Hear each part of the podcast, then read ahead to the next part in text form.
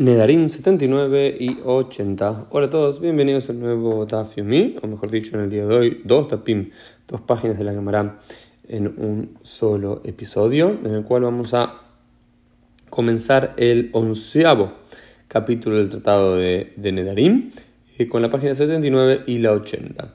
Hay una primera Mishnah que nos dice: Be'el Nedarim eh, Devarim Inu Nefesh. Este es el primer punto que va a analizar eh, nuestro capítulo. En el capítulo anterior, en los últimos dos capítulos, hablamos sobre la posibilidad de eh, Afarat Nedarim, que el, el, marido para su mujer, para con su mujer, o el padre para con su hija, tienen la potestad, la autoridad para ellos poder anular las promesas que, ellos, que ellas hicieron. Ahora la que Mara trata de entender es qué tipo de promesas pueden anular. Pueden anular cualquier tipo de promesa que ella hizo, algunas en particular, ¿Cuál es el caso? Y el primer concepto que nos trae la, Mishnah es, se pueden anular las promesas que tienen Inui Nefesh. Inui Nefesh es aflicción del alma o aflicción del cuerpo.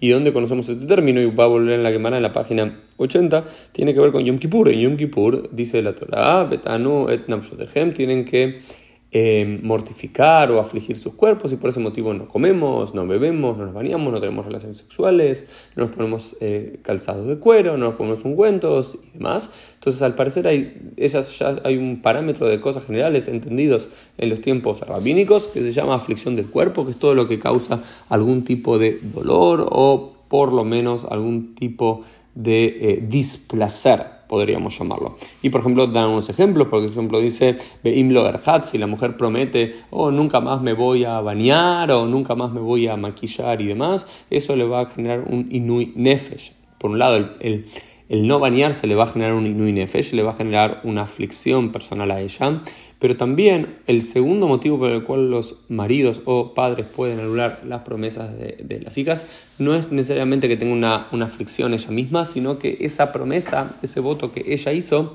cause algún tipo de discordia, de pelea, de problema en la pareja. En ambos sentidos, uno podría anular aquellas promesas. Luego viene Rabios y dice, no, no bañarse o no maquillarse, no soy inui nefesh. Una persona podría vivir un tiempo sin bañarse o sin maquillarse. Pero, por ejemplo, si la mujer dice, eh,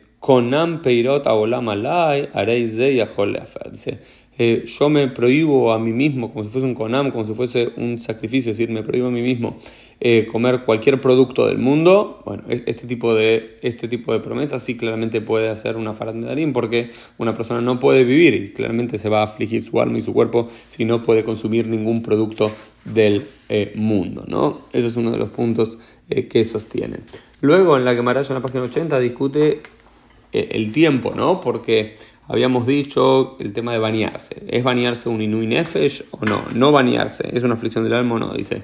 Eh, algunos dicen, no, una cosa es, mira, si yo digo por un día, dos, tres días no me baño, bueno, el marido no puede anular esa promesa porque no, no es tan terrible. Va a haber un poco de dolor y demás en la casa, pero no es tan terrible. Debería dejarla. Pero en cambio, Rabiosi dice, Nivul de Hadioma los main nibul, ¿no? Esta es la posición de rabios y otros rabinos decían, no, sí, sí, la verdad que sí. Un día ya para el hombre va a ser mucho ver a su mujer o su hija sin bañarse y demás y eso le va a causar una aflicción no solamente a la hija, sino un problema en la pareja, puede ser anulado. Pero rabiosi dice, nibul de hadioma los main nibul, un disfiguramiento, algo que se hace feo, un nibul de un día como no bañarse, no llamado un nibul, por lo cual según la posición de Rabiosi, que Rabiosi es el más estricto en este caso, en, qué es realmente un inui nefesh o no, muchos rabinos son mucho más laxos. Cualquier persona que genera un disconfort, que cualquier cosa que genera un disconfort, un displacer y demás, podría de alguna forma ser llamado un inui nefesh y por eso el padre o el marido podrían anularlo. Rabiosi es la figura que aparece una y otra vez en la millón y en la quemara para decir no, no, no, no, no, tiene que ser realmente una cuestión de inui, una cuestión de sufrimiento, ¿no es cierto? Esto fue un poquito el dafi del día, nos vemos Dios mediante en el día de mañana.